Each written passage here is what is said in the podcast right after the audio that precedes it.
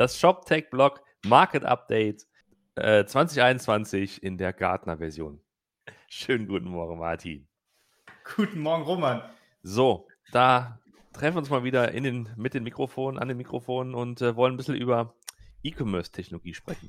Ja, und also erstens über den Gartner Magic Ja. Quadrant, äh, Ja. weil ich glaube, die Forrester-Jungs brauchen ja immer zwei Jahre, um, um so ein Ja. Ding fertig zu machen, die Wave. Ähm, weil, aber der, der, der Gartner kam jetzt schon mal. Und dann werden wir, glaube ich, nachher noch mal einmal kurz, müssen wir noch mal über eine Finanzierungsrunde sprechen. Ist ja Diese klar, dass wenn du, wenn du im Spiel bist, dass wir über Finanzierung reden müssen, ne? Geht immer Geld. Es geht immer um Geld, das so- ist immer so. so geldgeil, ich brauche ja Geld. Genau. Ähm, so, wo- Wobei beim Thema Gartner Geld ja auch keine unwichtige Rolle spielt. Ähm, erzähl doch mal kurz, was, was, der, was, was Gartner, was Gartner nochmal macht für die, die es nicht wissen und was der Quadrant eigentlich ist.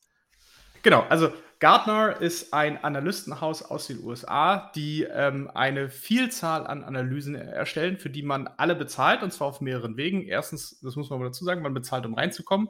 Zweitens, man bezahlt, um es am Ende lesen zu dürfen, äh, vor allen Dingen in den ausführlichen Formen. Und äh, sie bieten natürlich auch Beratungsleistungen an. Das heißt, man kann dann halt sagen, hier, äh, ich habe hier ein Problem, ich weiß hier nicht, äh, wie man hier zum Beispiel so ein E-Commerce-System auswählt, dann kann man die benutzen. Aber die machen das nicht nur für E-Commerce-Systeme, die machen das wirklich für, glaube ich, irgendwie alles, was irgendwie Software ist. Also, Hm, ja, genau. und ich glaube auch darüber hinaus noch. Also, äh, ähm, da kannst du, weiß ich nicht, äh, ERP-Systeme, äh, Mailing-Systeme, äh, äh, Product-Management-Systeme, also alles. Es Hm, gibt für genau. alles gibt's eine Gartner-Analyse. Und es gibt den sogenannten Magic Quadrant. Ähm, das heißt, es ist so eine klassische Vierfelder-Matrix, wie man sie aus dem Studium kennt. Ähm, ganz oben rechts, Ja. da sind die Leader, die ganz Ja. tollen. Genau. Äh, links daneben oben sind die Challenger. Äh, die sind nämlich sehr gut auf der Achse, auf der äh, Y-Achse. Die ist hier Ability to Execute. Mhm. Also, dass man das halt sehr gut umsetzen kann, was man sich vorgenommen hat. Und auf der X-Achse quasi ist es dann die äh, Version Completeness of Vision. Also wie gut ist meine Vision eigentlich von, Ja. von dem, was ich erreichen möchte. Äh, und da gibt es dann unten rechts die sogenannten Visionaries, weil die sind quasi, die sind schon in ihrer Vision ganz gut, aber können es noch nicht ganz umsetzen. Und ganz unten links, die quasi beides nicht so gut hinkriegen, das, ist dann, das sind dann die sogenannten Nischenplayer. Hm. Ja, Genau. Also die weder, weder in der Umsetzung noch in der Vision an sich so groß herausstrechen, die landen dann halt links unten. Genau. Ähm, das sind, ich habe ähm, das gesehen, irgendwie, die sagen 140 äh, äh, Systeme beobachten sie im Digital Commerce. Also Das Ding, was, worüber wir heute sprechen, heißt äh, Magic, Magic Quadrant for Digital Commerce. Und das sind 140, die sie beobachten, aber 17 von denen, die haben es tatsächlich in diesen Quadrant geschafft und ähm, haben also gewisse Punkte sozusagen innerhalb dieses Quadrants. Und wichtig auch zu wissen ist, eben weil man dafür bezahlen muss, können wir euch das jetzt einfach nicht zeigen, sondern können euch nur sozusagen äh, Seiten verlinken von Unternehmen, die bezahlt haben und von denen man diese Reports runterladen kann. Also das nur so kurz als, als Disclaimer. Wir würden das natürlich gerne mit euch jetzt hier teilen, aber das dürfen wir tatsächlich nicht. Genau, wir wollten aber halt mal kurz drauf eingehen, vor allen Dingen, was sich geändert hat. Ähm, und wer wirklich für gezahlt hat, weil ich glaube, einer hat nicht gezahlt. Aber darüber ja, ge- genau, ja, nicht bezahlt. Ich wollte noch mal ganz kurz, vielleicht auch, um das mal zu wiederholen, ähm, wie dieser Prozess aussieht. Wie kommt Gartner überhaupt dazu, das so zu machen? Also stellt euch vor, es gibt da eine, eine also letztlich einen permanenten Austausch zwischen diesen, diesen Analysten und den entsprechenden Softwareanbietern. Äh, da werden Informationen ausgetauscht, hey, wir haben jetzt dieses Feature, hey, wir haben jetzt das, wir haben jetzt diese Pressemeldung und so. Also man ist eh in so einem konstanten Austausch und außerdem, es gibt übrigens dann auch teilweise bei den Unternehmen extra Personal dafür, extra Leute, die so Analyst Relations machen. Nichts anderes als jeden Tag oder also bei jeder Gelegenheit zu sagen, hey, lieber Analyst, schau mal hier, was wir gemacht haben. Ähm, das ist sozusagen das, was permanent passiert. Und dann gibt es so in diesen, ich sag mal, heißen Phasen, immer vor diesen Quadrants, ähm, sozusagen so, so einen Prozess, wo man als Unternehmen ähm, sehr viel dokumentieren muss. Dann bekommt man ein fettes Excel-Sheet zum Beispiel, da muss man halt eintragen, welche Features man kann und da muss man so ziemlich die Hosen runterlassen. Da muss man auch sagen, was man für ein Revenue macht und ähm, wie das so weitergeht und wie sich das aufteilt zwischen äh, welchen Ländern und, ähm, und Regionen auf der Welt, sodass man schon ziemlich als Analyst einen ziemlich guten Einblick hat in das, was tatsächlich im Business bei den entsprechenden Unternehmen so passiert. Und das ist sozusagen dann alles, ähm, geht also alles dann in die Bewertung ein und führt dann letztlich zu dieser äh, eben erwähnten ähm, Einordnung in die vier Quadranten. Genau. Und vielleicht noch, warum ist das so wichtig? Warum redet man auch viel darüber? Äh, warum bezahlt man noch so viel Geld, um das überhaupt machen zu können? Ähm, diese Analystenberichte sind oftmals Grundlage für Auswahlprozesse in Unternehmen. Ja. Das heißt, gemäß dem Motto, wenn du nicht im Quadrant bist oder wenn du nicht in der, in der Magic, nee, Magic Wave? Nee, wie hieß denn das andere? Ähm, Forrester. Einfach nur Wave. Forrester Wave. Einfach, also, Wave. einfach nur die Forrester Wave, genau. Ja. Wenn du da nicht drin bist, dann äh, wirst du nicht zugelassen in die meisten äh, Auswahlprozesse, weil sie sagen, okay, dann hast du nicht die entsprechende Größe, dann hast, bist du nicht getestet, dann hat da nicht mal einer drauf geguckt und du hast das quasi überhaupt da reingeschafft. Also das ist für viele auch ein, eine Art Eintrittskarte in sehr große Auswahlprozesse bei großen Unternehmen. Ja, genau. Und deswegen ist man sozusagen sehr bemüht, ähm, da vorhanden und zu sein und teil, teilzunehmen sozusagen. Ne? Und das heißt, was dann passiert ist, also nachdem diese ganzen Informationen und Zahlen gecrunched wurden, gibt es halt dann diesen, äh, diesen Report, der ist jetzt hier ein paar Seiten lang, ähm, diesen, diesen erwähnten Graphen. Und dann irgendwie 30 Seiten, tatsächlich habe ich hier jedenfalls vor mir ähm, ähm, eine kurze Beschreibung, was das Unternehmen dann so tut. Und dann die Strengths and Cautions. Und genau. da kann man sozusagen sehr komprimiert halt nachlesen, was aus Analystensicht die, die wichtigen Themen sind, die man bei diesen äh, entsprechenden Playern beachten muss. Genau. Ähm, dann lass uns doch mal draufschauen. Lass uns doch mal draufschauen. Wo fangen wir denn was mal an? Also, ja, mal. Äh, also wir können, wir können einfach mal einen großen Überblick machen. Ne? Was hat sich geändert, wenn wir jetzt mal einfach auf den Quadrant so drauf gucken, auf die vier Felder?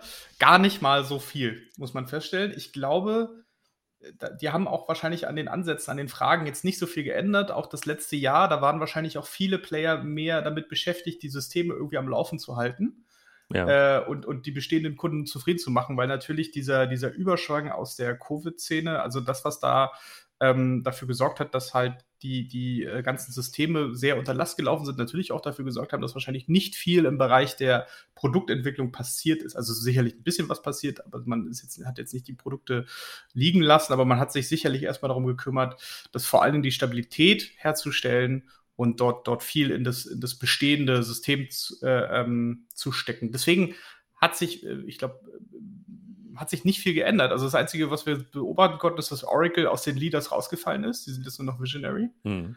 Ähm, dann sind äh, zwei neue hinzugekommen, die aber eigentlich alte Bekannte sind.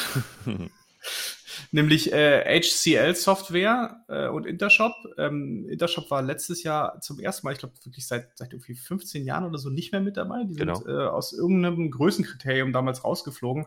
Haben das jetzt, also, also entweder haben sie die Gartner-Leute so lange belatscht, äh, dass sie wieder ähm, dass die Kriterien angepasst haben oder sie sind wieder knapp drüber gesprungen. Auf jeden Fall sind sie dieses Jahr wieder mit dabei. Hm.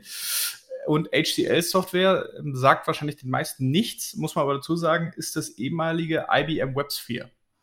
Ähm, also das heißt, die, die Technologie, die da drunter liegt, äh, HCL ist eine Softwarebude aus Indien, die macht das öfter. Die hat damals von IBM so einen richtigen Schwung an, an Software-Suiten in unterschiedlichen Bereichen gekauft. Ähm, und die maintainen sie quasi noch und haben die ganzen Wartungsverträge übernommen und machen damit jetzt ihr Geld. Mhm. Ja, also dass man quasi allein äh, ähm, man wird ja jetzt nicht mehr, glaube ich, äh, groß investieren in niegelnagelneue Architekturen und Cloud und hast nicht gesehen, aber man wird da halt äh, versuchen, die bestehenden Verträge zumindest immer noch zu verlängern. Deswegen muss man, glaube ich, auch in diesem äh, Magic Quadrant halt drin sein, hm. weil sonst wird es schwierig, äh, ähm, Verlängerungen zu erwirken.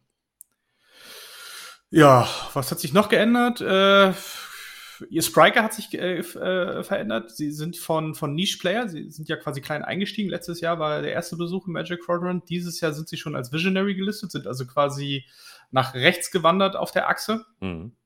Äh, und der nächste Schritt ist tatsächlich dann in Richtung Leader zu gehen. Also das, das kennt man ja schon, dieses, dieses Spiel. Äh, Ob es jetzt nächstes Jahr erfolgt oder vielleicht das Jahr darauf, das muss man mal beobachten, aber ich gehe mal schon davon aus, auch vor allen Dingen mit dem, äh, mit dem Geld, was sie äh, letztes Jahr eingesammelt haben, dass sie sich da äh, ordentlich positionieren werden. Äh, und die eine kleine Änderung noch, Epi-Server, ein, ein Kind der 90er, glaube ich noch, oder? Ja, ist ein CMS ne, aus, aus Schweden, glaube ich. Ähm, ist jetzt, äh, hat Optimizely gekauft. Das war, glaube ich, eine, eine AB-Testing-Suite. Ja. Und sich dann gleichzeitig auch so umbenannt. Das heißt, Episerver ist quasi raus und das heißt es tatsächlich dann im Quadrant Optimizely. Es hat, es hat mich tatsächlich, ich hatte das nicht mitbekommen, es hat mich erstmal überrascht, wie so Optimizely ja. auf einmal im, im Shop-System Quadrant mitstand. Also, genau, aber es ist jetzt äh, tatsächlich drin und machen als E-Commerce und jetzt kann man sich halt tatsächlich mal äh, ähm, wir können uns, glaube ich, stundenlang darüber unterhalten, was jetzt hier äh, drinsteht über die Strengths und Weaknesses. Wir würden einfach mal ein paar Sachen rauspicken, die, die vielleicht für euch, für, für vor, vor allem den europäischen Markt vielleicht eher relevanter sind. Sind halt ein paar dabei, von denen man nur noch nur sehr, sehr, sehr selten was hört, weil die halt in ganz anderen ähm, Regionen unterwegs sind. Aber lass uns vielleicht doch mal auf die schauen, die wir so kennen ähm, und die hier so im Einsatz sind. Ja, also äh, die ganz, ganz große ist natürlich der Leader, ist äh, Commerce Tools, mhm. ähm, den wir beide auch sehr gut kennen. Eigentlich äh, stabil, äh, man findet es grundsätzlich gut, was da passiert ist. Auch die Entwicklung findet man gut. Ähm, als, als Stärke ist immer wieder die Architektur genannt, aber das war schon immer so. Quasi seitdem Commerce Tools dabei ist, geht es eigentlich um die Architektur und wie toll die ist und dass das mhm. ja alles äh, äh, ganz neu ist und so, wie es sein muss und so weiter und so fort.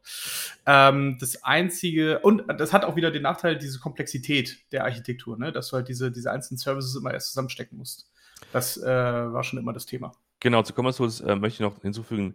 Ähm, ich, ich glaube, ähm, sie hatten und haben maßgeblich Anteil daran, dass überhaupt dieses ganze Thema ähm, API, API-Fokussierung, Architektur überhaupt ein relevantes Kriterium ist. Ne? Also, äh, wenn du dir Quadrants angeschaut hast vor ein paar Jahren, da ging es halt oft um, um so Feature-Geschichten nach dem Motto, ja. hast, du, hast du ein CMS integriert, hast du ein PIM integriert und hast du das und das und das. Und wenn, wenn du überall getickt hast, dann warst, warst du super.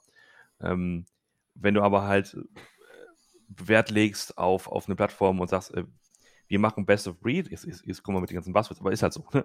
Ähm, das heißt, wir bauen das eher modular und wir sagen, wir sind halt bewusst eben nicht ähm, alles out of the box, sondern wir, wir fokussieren uns auf einen gewissen Part der ganzen Geschichte, in dem Fall über eine Headless-Plattform.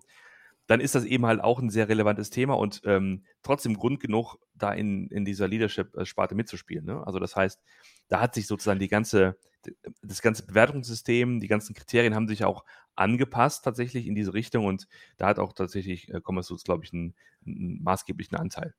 Ja, absolut. Also man kann das was ich schon erkennen. Ganz oben ist ja immer so Marktdefinition und Description. Also wonach hat Gartner eigentlich gesucht? Was sind die, die Features, die definitiv mitkommen müssen, damit du überhaupt auftauchen kannst? Und da steht wirklich äh, in einer der ersten Sätze, the platform must have out-of-box uh, uh, capability or the APIs to support a self-service. Hm. Also das heißt, dieser, dieser, dieser zweite Halbsatz or API, ja. den gibt es tatsächlich erst seit zwei, drei Jahren. Ja. Und da ist sicherlich äh, ähm, ein Commerce Tools, aber sicherlich auch, äh, wenn sie mitgemacht hätten in Shopify, äh, wären, da, wären da ganz große Advokaten für, äh, für diesen Bereich gewesen, weil eigentlich die anderen, die wollten, die hatten das nicht und die wollten mhm. das auch nicht, dass das hier auftaucht, weil dann haben sie halt ihre Alleinstellung äh, verloren dadurch. Ja, also sonst wären genau. sie da immer noch alleine drin. Genau. Äh, was ich spannend fand noch bei, bei Commerce Tools, da wird tatsächlich als, ähm, als Schwäche oder als, na, nee, Schwäche ist es nicht, Cautions. Caution sagen sie, ne? Ja, ja. Das ist ja, sehr also nett Cautions formuliert. Ist, ja. Also so ein bisschen so Risiko, Risiko also da könnte es da schwierig werden, ja, genau. mal. Äh, ähm, haben sie das Thema Innovation aufgenommen, weil nämlich ähm, diese, diese moderne Architektur, die natürlich auch programmiert wird und immer in den Vordergrund gestellt wird, ist es jetzt so, dass äh, die ganzen Wettbewerber das halt aufholen. Ja. Also immer mehr Wettbewerber schwenken auch auf diese Architektur ein. Was heißt, die, die Differenzierung allein über diese Architektur hm. reicht nicht mehr aus. Ja. Mittelfristig. Ne? Es reicht im Moment noch aus, aber es reicht irgendwann nicht mehr aus. Deswegen musst du jetzt halt auch viel, viel ins, ins Produkt, äh, in das Angebot, in, die, äh, in, in, das, was da so mitkommt an Features, muss man jetzt halt rein investieren, weil nur allein, dass das halt äh, skalierbar über API-Schnittstellen funktioniert, das, fun mhm. das ist halt kein, kein Differenziator mehr. Genau, da vielleicht ein Einschub an der Stelle. Das ist ein Unternehmen, was, was, ähm, was ich seit einiger Zeit auf dem Schirm habe, was nicht im Quadrant ist, ist nämlich Fabric. Fabric ähm, ist äh, auch eine Headless-Plattform aus den USA. Ähm, von außen betrachtet, ich kenne jetzt nicht die ganzen Details, äh, sieht es ein bisschen aus wie ein Shopify, äh, Quatsch, wie ein Commerce Tools Klon. Ähm, also sozusagen auch mit dem gleichen Ansatz, Headless zu sein, ähm, haben echt viel Geld eingesammelt, vielleicht können wir nachher nochmal drüber sprechen und haben irgendwie auch ein All-Star Dream Team sozusagen in der, in der bei, also auf CEO und CTO-Level, ehemalige äh, Facebook, glaube ich, oder Amazon und, und ähm, eBay-Leute, glaube ich, die das jetzt, die das machen. Ähm, und die aber sozusagen jetzt weitergehen und sich mehr differenzieren wollen über Dinge, die schon vorintegriert sind. Ich glaube, die haben, äh, sprechen über vorintegrierte äh, eine Text-Engine und äh, vorintegrierte äh, Intelligence, keine Ahnung, irgendwas. Ne? Das heißt, das heißt, was sie machen, scheint mir mhm. jedenfalls so auf den ersten Blick, das Headless ist sozusagen jetzt der Default. Okay, das machen jetzt viele, machen wir jetzt auch. Plus, wir differenzieren uns halt über, über Dinge, die dann doch wieder vorintegriert sind. Ne? Ähm, mhm. und das ist eine ganz interessante Bewegung, dass man ähm, ja, äh, so, sich da, ähm, dass das Headless sozusagen der Default geworden ist und ähm, man sich anders überlegen muss, ja. wie man sich differenziert. Re Rebundling the Unbundling. genau. Ja, interessant, also wir, dass das so. Wir rutschen wieder zurück, ja, ja. Das ist so eine, ja, genau, das, irgendwann hast du wieder alles out of the box, ist so eine, so eine, so eine Wellenbewegung, ne? Es ist sozusagen, es, es strebt nicht sozusagen einem gewissen Punkt zu, sondern es geht immer rauf und runter, genau wie, keine Ahnung, jede 20 Jahre ähm, äh, äh, ähm, bestimmte Mode wieder äh, aktuell ist. Ähm, ah. Genau. Na gut, gehen wir mal weiter. Wir wollen das jetzt hier auch nicht zu sehr in die Länge ziehen. Intershop ist wieder mit dabei. Äh, was ist die Stärke? Intershop ist natürlich immer das B2B, äh, also die, die B2B-Fähigkeiten, äh, dass sie sich auf der PWA verbessert haben, was jetzt irgendwie nicht das große Teil aber wahrscheinlich haben sie echt, echt hart gesucht, um was zu finden. Ähm, dass man halt auch gut integriert ist mit anderen Systemen. Aber ähm, hier wird auch immer noch herausgestellt, dass die Architektur halt eben nicht dieses State of the Art ist. Das heißt, äh, mhm. man kann es nicht einfach zusammenstecken, man kann auch nicht einzelne Komponenten äh, deployen und, und neu visieren, sondern man hat immer noch diesen, diesen Monolithen, den man da eigentlich im Hintergrund hat und den man, äh, um den man sich kümmern muss. Ähm, die Administrator UI Usability ist als Caution. Also es sieht scheinbar halt noch so aus wie damals. So. Ähm, wen haben wir noch? Ja gut, Oracle sackt ab, da haben wir schon drüber gesprochen. Wir freuen uns, dass Oro wieder mit dabei ist. Es ist ja generell äh, witzigerweise wirklich ein, ein Rebranding, was in diesem Ding immer passiert, ne? Weil letztendlich, du siehst oben, SAP war früher Hybris, Adobe war früher Magento, Salesforce war früher Demandware, Oracle mhm. war früher ATG, Optimize war früher Episerver, äh, HS, äh, HCL war früher WebSphere. Also werden, du siehst, diese Konsolidierung greift mehr und mehr um. Player greifen, greifen halt rein. Das muss man auch mal dazu sagen. Ähm, ja gut, SAP, ich glaube, muss man nichts dazu sagen. Äh, die sehen sich weiterhin als Leader. Sie haben noch Emasis gekauft äh, und haben natürlich damit auch diese, äh, hier sind wir wieder in Out-of-the-Box-Fähigkeit äh, nochmal erweitert. Und ja, robust, robust, robust. Äh, jetzt sind wir bei S und wir sind bei SH, bei Shopify. Ja. da muss man ein bisschen schmunzeln, weil ähm, das tatsächlich. Ähm, Dieses diebische Lachen, das seht ihr gerade nicht. ja, wir sind halt die einzigen, die tatsächlich nicht dafür bezahlen und, und die nicht, nicht, nicht, nicht mitmachen. Also es gibt also keinen bei uns, der, der das tatsächlich, ich will es ja nicht ernst nimmt, aber äh, keinen, der, der einfach diesen Prozess halt äh, durchzieht und, und ähm, uns nackig macht und, ähm, und auflistet, wie viele Kunden haben wir, also vor allem im Plus-Segment.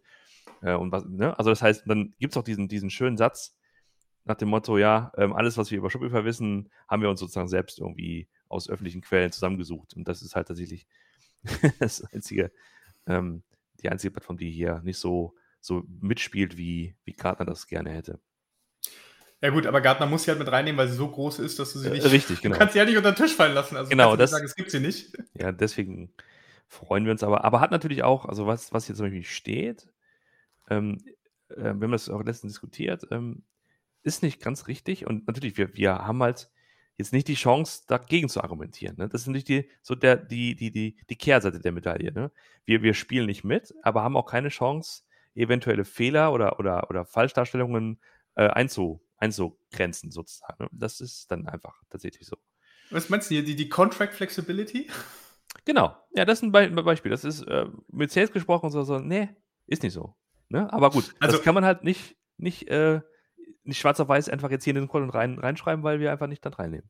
Genau, also was hier drin steht, ist faktisch, äh, äh, dass, die, dass die Kunden von Gartner äh, sehr häufig darüber berichten, dass es ja. sehr schwierig ist mit Shopify beziehungsweise dem, dem Shopify Sales Team ja. ähm, Verträge zu zu verhandeln, die halt den äh, spezifischen Anforderungen eines jeden Kunden gerecht werden, sondern weil man halt immer auf so Standard, genau, Standard genau. zurückfällt. Na, also es ist halt, Shopify ist halt Standard und deswegen ist alles Standard, deswegen sind unsere Verträge Standard, deswegen kann man da nichts machen. Ähm, und du sagst jetzt, das ist ja gar nicht so. ja. Okay. Äh, haben wir das auch geklärt. Machen wir weiter. Shopware. Genau, Shopware. Shopware ist weiterhin drin, weiterhin als Niche-Player. Jetzt geht es auch wirklich fokussiert über Shopware 6, während letztes Jahr es ja nochmal so ein bisschen in der Übergangsphase war zwischen Shopware 6 und Shopware 5, ist es inzwischen so, dass ähm, man sich wirklich fokussiert hat komplett auf, auf Shopware 6 und das auch sich angeschaut hat. Und da sagt man auch, dass es zum Beispiel sehr einfach zu benutzen ist, ähm, dass dass, äh, ähm, dass man extrem viele Konfigurationsmöglichkeiten hat, dass es auch mehr und mehr B2B-Optionen gibt. Ähm, aber man sagt auch gleichzeitig, äh, also so richtig global ist man noch nicht. Ne? Also es ist immer noch sehr Dachfokus, also mhm. noch nicht mal EU-Fokus, sondern sehr Dachfokus ja. mit so äh, nur ein paar kleinen Händlern in den USA. Ähm, dass die Architektur immer noch Open Source ist äh, und, und eher über äh, Erweiterungen anstatt wirklich äh, ähm, über, über Schnittstellen und so weiter erfolgt. Das muss man halt auch nochmal so sehen. Und Production Change Management, ähm, ja, also die können, man hat noch keine Preview-Möglichkeit, um Produkte erstmal so zu ändern, sich das irgendwo anzugucken und dann in Live zu ändern, sondern man muss Produkte immer gleich in Live ändern. Das ist schon sehr speziell hier. ich wollte wollt gerade sagen, und da, da, sieht man, da sieht man ja auch so ein bisschen, da sieht man auch, glaube ich, ziemlich genau, wo sozusagen die, die, die, die, die Grenzen dieser Betrachtungsweise liegen. Ne? Weißt du, auf der mhm. einen Seite äh, bist du bei Cautions dabei und, und, und sprichst über, über ähm, die Tatsache, dass halt vielleicht ein, eine Plattform nicht in einer Region da ist und dann sprichst du auf der anderen Seite halt über, über Mini-Produkt-Features, so, ne? Also das ist schon so ähm, tatsächlich ein Kritikpunkt. Ähm, vielleicht noch an der Stelle auch nochmal kurz, wir haben das jetzt nicht drüber gesprochen, aber eine, eine, ähm, eine Beobachtung ist von mir, dass meiner Erfahrung nach die Leute, die halt diesen Quadrant bauen, sind keine Techies. Was nicht passiert ist, dass jemand hinkommt und diesen Code reviewt. Ja, also das heißt, immer wenn da steht, ja, wir haben da eine Microservice-Architektur, wir haben das und das und das. Das kommt eigentlich original aus den, ich sag mal, Unterlagen. Unterlagen und aus dem Marketing der Unternehmen. So. Ja. Ne? Und es gibt nämlich genug ähm, äh, Unternehmen in diesem Quadrant, die von sich behaupten, sie werden krass Microservice und krass, krass modular, die es nicht sind. Aber die haben es einfach nicht gesagt. Ne? Also man muss, muss, sozusagen das, was hier steht, äh, with a grain of salt nehmen, wie man so schön sagt. Ne? Ähm, da hat nicht jeder ähm, äh, sozusagen den Code für ein paar Wochen reviewt und, und macht wirklich eine, äh, so eine Due Diligence auf, auf, auf, auf, einem, auf einem detaillierten Niveau. Das ist tatsächlich halt äh, viel, viel vom Business her gesehen und gedacht. Ja. Absolut, absolut. Und äh, deswegen kommen dann halt auch so eine Feature, äh, so eine Sachen, die dann, die gibt es dann ja meistens so kleine Präsentationstermine, ja. wo die das dann einfach mal kurz sagen, kannst du uns mal kurz zeigen, wie du jetzt äh, das Produkt kurz änderst und ja. wir uns schon mal in der Vorauswahl oder in der, äh, in der, Voransicht uns das schon mal angucken können. Und dann sagt, nee, gibt's nicht. Was gibt's nicht? Ja. Ach, gleich niedergeschrieben. So. Äh, und äh, ja, gut. Also deswegen immer mit ein bisschen Abstand und der nötigen äh, Skepsis sowas beobachten. Machen wir weiter. Äh, wollen ja das jetzt hier nicht ausarten lassen. Ne? Jetzt äh, haben wir uns in drei Monate gar nicht gesehen und jetzt machen wir zwei Stunden Podcast. genau, die dicke Packung. Ja, wir können über Spriker reden, oder? Also Spriker hat sich da ganz gut, glaube ich, positioniert und es gab auch, habe ich gestern ganz kurz angeschaut, ähm, auch ein, ein, Webinar mit, mit Analysten und, und Alex Graf, die, die haben halt darüber gesprochen, was da so wichtig ist und so. Das ist die, die, die, die, die pushen das halt richtig und ähm, da habe ich auch einen Satz gelesen von wegen, ja, sind diejenigen im Quarter mit, dem, mit dem meisten Wachstum oder wie habe ich äh, was, was, warte mal. Ja, das stand drin, genau, äh, Stärken ist Strong Adoption, also äh, yeah. scored highest uh, for overall growth of any vendor in this ja. Magic Quadrant. Also sie haben quasi den, das höchste Wachstum aller Vendoren, die jetzt hier abgebildet genau, sind, genau. Äh, erzielt, mit fast 100 Prozent, also sie haben sich fast verdoppelt. Hm. Ja, also das ja. ist halt das, das, was hier rauskommt. Jetzt kommt aber der Nachsatz, although it remains a comparatively small regional vendor. Also es, sie haben sich prozentual verdoppelt, ja. ja. aber kommen halt von der okayen Basis. also muss ja, muss ja immer so relativ und absolut sind ja immer so, so zwei, zwei Dimensionen. Genau. Äh, ja, richtig. Also das ist sozusagen das, was Spriker und dann, ja, dann wenn man das so liest, dann sieht man, ja, da, da, da ist die, die Presseabteilung auch im Spiel gewesen. So mit, da ist, wie gesagt, das will ich gar nicht auf Spriker nur beziehen. Das ist tatsächlich, äh, wenn man sich das so durchliest. Das machen alle, ja. Ja, das ist tatsächlich dann überall immer so die, ähm, ja, ich fand das, ich, ich, diesen Einsatz, den, den habe ich noch nicht ganz verstanden, wo sie dran schreiben, uh, Spriker Cloud Commerce OS is a multi-tenant PaaS platform providing a SaaS core but enabling extensibility via single-tenant environments. Also eigentlich steht da drin, sie machen alles. Ja. so richtig. Ja, genau, genau, genau, richtig. Ja, ja, genau. Äh, egal, was du haben willst, ähm, Cloud, nicht Cloud, ist ja, ist alles. Wir schmeißen alles zusammen, alles, ist alles eine einfach. Suppe, such dir was aus, wie du willst. Ist einfach alles da. Ähm, dann Adobe noch, ähm, das erinnert so echt stark an die alten Magento-Zeiten. Ist ja jetzt auch Magento, ne? Dann, ich will, will das jetzt gar nicht dissen, aber steht mal wieder ähm, Scalability als Thema, ne, nach dem Motto, wie wir das schon seit Ewigkeiten sagen, Magento musst du ähm, immer noch ähm, sozusagen mit, mit viel Aufwand und Know-how äh, die Geschwindigkeit halt beibringen. Das taucht quasi in jedem Quadrant auf, in, in, jeder, in jeder Kritik äh, am, am Produkt, dass tatsächlich die Skalierbarkeit immer noch ein Thema ist. Ja. Ja, und vor allen Dingen, äh, äh was halt echt hart ist, wie ich fand, ist Release Cadence und Version Adoption. Also, dass die quasi nur in dem, in dem letzten Jahr hm. gab es nur ein Major Release. Ja. Und da siehst du ja schon so ein bisschen, wie viel Fokus da noch drauf liegt innerhalb der Organisation, wenn du nur noch Absolut. ein Major Release hast. Genau. Ich meine, bei den, bei den Plattformen, bei den anderen Plattformen muss man jetzt mal dazu sagen, da siehst du das halt nicht. Ne? Bei den Commerce Tools gibt es halt irgendwie so, so, so ein Changelog und da gibt es halt alle, alle, äh, jede Woche oder alle zwei Wochen mal einen Eintrag, weil wieder irgendwas in der Plattform geändert wurde. Hm. Du siehst ja nicht, was daran Major oder Minor Releases ist oder genau, was genau. auch immer. Ne? Du siehst einfach nur neue Features, weil da einfach ja viel auch, auch hinten weggekapselt ist. Ähm, aber wenn du natürlich so eine Software hast, die, die man noch selbst integrieren muss, wo noch selbst, also äh, äh auch, auch laufen lassen musst. Dann äh, einmal im Jahr so ein Major Release, wo es ja, da gab es ja jahrelang, wo es dann zwei, drei, vier locker Releases gab, ne? Ja. Also äh, pro Jahr, wo, wo dann wirklich auch relevante neue Features kamen. Aber da scheint man sich bei Adobe so ein bisschen davon zu lösen. Und ich habe auch jetzt noch nichts gehört von irgendeiner Adobe Commerce 3. äh, nein, das stimmt. Aber genau, wenn du das aber das fühlt sich so falsch an, wenn du, wenn du in diesem ganzen, in diesem ganzen, auf den ganzen 30 Seiten so über Cloud und über äh, as a Service und so liest und dann liest du was von Major Releasing und so, Moment, Moment, ist das noch irgendwie, bekommt noch jemand eine DVD nach Hause geschickt und muss das irgendwo einspielen oder so? Weil, ja, weißt du, also, da, da ja gut. Ähm, lass uns mal nicht zu pol polemisch werden an der Stelle. Ähm, ja, das sind, glaube ich, die wichtigsten, oder? Die wir, die wir hier sehen. Gibt es sonst noch ja, was zu sagen? Nein. Wir verlinken auf jeden Fall nochmal gesagt die, die Seiten, auf denen man sich das runterladen kann. Ähm, und um euch mal selbst ein Bild zu machen. Genau. Müsst ihr noch kurz eure äh, E-Mail da lassen, kriegt dann ein paar nette E-Mails hinterher, ist auch, ist auch lustig. Ja. Hat sich das dann auch für alle gelohnt. So ist es. ähm, genau, soviel zu Magic Quadrant. Jetzt muss man natürlich noch ganz kurz was zu, zur Finanzierung sagen. Also, das kam, also man hätte es wahrscheinlich eigentlich gerne zusammen irgendwie gebracht und getimed. Es kam jetzt aber nicht ganz zusammen. Letzte Woche, ich glaube letzte Woche Freitag, nee, Quatsch, diese Woche Montag kam es, diese Woche Montag kam es. Die Ankündigung, dass Commerce Tools eine neue Finanzierung auf die Beine gestellt hat. 140 Millionen US-Dollar. Man macht sowas inzwischen ja gerne in US-Dollar, weil man adressiert ja auch sehr, sehr stark den amerikanischen Markt. Von Inside Partners wieder. Rewe ist mit dabei, also die beiden Bestandsinvestoren und Axel. Ähm, wer ist Axel? Ähm, ist eigentlich neben Sequoia und äh, Index und Bessemer Ventures äh, quasi die Champions League der Venture Capital Geber weltweit. So. Das heißt, die zu überzeugen, da gehört schon ganz viel dazu.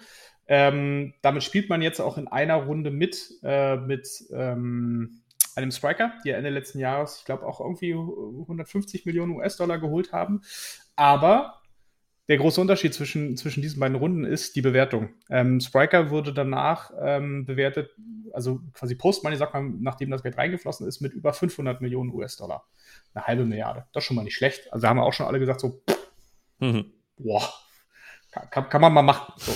Äh, die Bewertung bei Commerce Tools lag jetzt nach, also auch hier Post-Money, also nachdem das Geld reingeflossen ist, bei 1,9 Milliarden US-Dollar.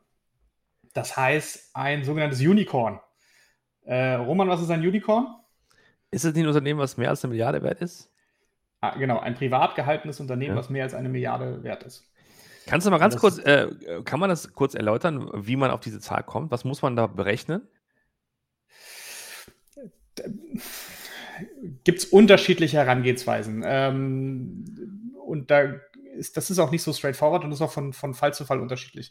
Was man klassischerweise macht im VC-Business, äh, man schaut sich die, die Umsätze an und versucht auf Basis der Umsätze einen sinnvollen Multiple herzustellen. Also wie wie, wie oft multiplizierst du deinen Umsatz, um eine Bewertung herzubekommen? So, man, man, man schaut sich dann halt äh, ähm, Firmen an, die zum Beispiel an der Börse gehandelt sind, äh, nimmt das so ein bisschen als, als Richtschnur, als Maßstab, weil man will ja, als, als VC schaut man ja auf eine zukünftige Bewertung, die man im Exit-Fall generieren kann. Ne? Also was kann ich denn im Exit-Fall halt rausholen?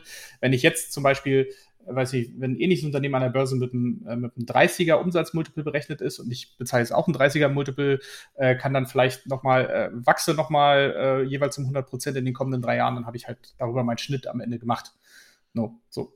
Ähm, weil man hofft, das dann zu einer ähnlichen Bewertung ebenfalls irgendwo zu veräußern. Sei es jetzt an einen strategischen Investor oder halt vielleicht doch über, über so einen Börsengang, über so einen sogenannten IPO. Ähm, ja, und das heißt, jetzt, jetzt, kann man natürlich mal gucken, wir können mal hier Adam Riesling äh, bedienen und sagen mal so 1,9 Milliarden und nehmen wir an, vielleicht ein, zahlst heute so, was haben wir mal, ein 40er Multiple. 40er Multiple würde heißen, sie hätten äh, aktuell einen Umsatz von knapp 50 Millionen. Mhm. So. Das könnte schon passen. So, äh, ähm, wie, wie, man, wie man sich da so langsam ranrobbt. Okay. Ja? Äh, könnte auch ein 30er sein, könnte auch ein 50er sein. Dafür müsste man jetzt halt die Umsatzzahlen kennen. Aber das sind so eigentlich die, die primären äh, Treiber, anhand deren man so einer Bewertung im Moment festmacht. Also ich bin ja da, ich bin ja total Laie in diesem Bereich. Aber das heißt mit anderen Worten, wenn du sagst ein 40er Multiple, wir reden ja vom, vom Jahresumsatz, ne? Mhm. Das heißt sozusagen, der Wert des Unternehmens ist das, was sozusagen Umsatz in 40 Jahren entsteht und das, wir nee. reden ja nur von Umsatz und nicht von. Ja, genau, Gewinn. genau, genau, ne? genau. Das heißt, was, was, was sozusagen, ja, das finde ich, okay, das, das finde ich bemerkenswert. Also, sich die Dimension mal vorzustellen.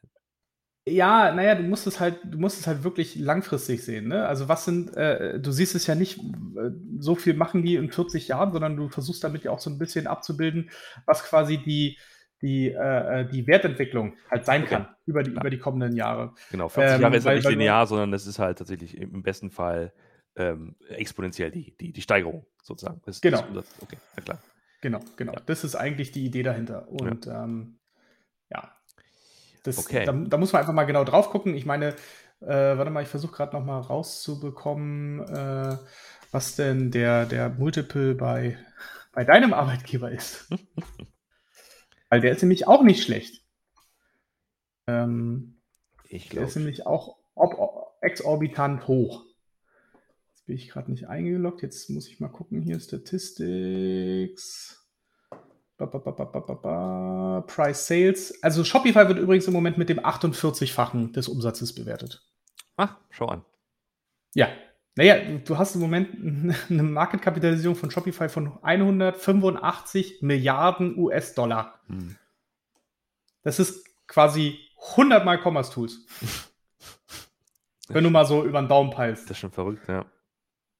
Also es ist, das sind halt gerade die Zahlen, mit denen man so arbeitet. In jedem Fall Glückwunsch natürlich ähm, an Auf der Stelle. Fall. Das ist, äh, ich, ich, ich, kann mir vorstellen, dass das echt eine, eine ganze Menge Arbeit ist, sozusagen, wenn, wenn, du sagst, du, du musst die, die, ähm, die, die Elite, die, die, äh, der, der, der VC-Unternehmen ähm, überzeugen, dass das, was du tust, eben halt äh, visionär ist und, ne, und wachstumsorientiert ist, dann ja, auf jeden Fall Glückwunsch von uns. Ja, ja, nee, das ist auf jeden Fall, ähm, macht, macht sehr viel Sinn und, äh, und äh, also herzlichen Glückwunsch und äh, Axel ist äh, wirklich sehr gutes, äh, wie man immer so schön sagt, Signaling, also mhm. ein Zeichen halt an andere. Und deswegen gehe ich mal davon aus, dass da mittelfristig auch äh, noch etwas Größeres ansteht. Ein, weißt du, was übrigens nach dem, nach dem Unicorn kommt? Nee. Das Dekakorn. Weil Juni 1, Deka 10? Ich stelle mir, stell mir halt gerade vor, wie dieses Vieh dann aussehen würde. So also ein Pferd mit zehn Hörnern, aber das ist vielleicht ein anderes Thema. Ja, nee. hm. Cool, mit diesem Bild lassen wir euch ins Wochenende sozusagen. Vielen Dank fürs Zuhören. Wenn ihr Fragen habt, Anmerkungen gerne in die Kommentare. Ansonsten äh, sehen wir uns und hören uns. Bis bald, ciao. Ciao.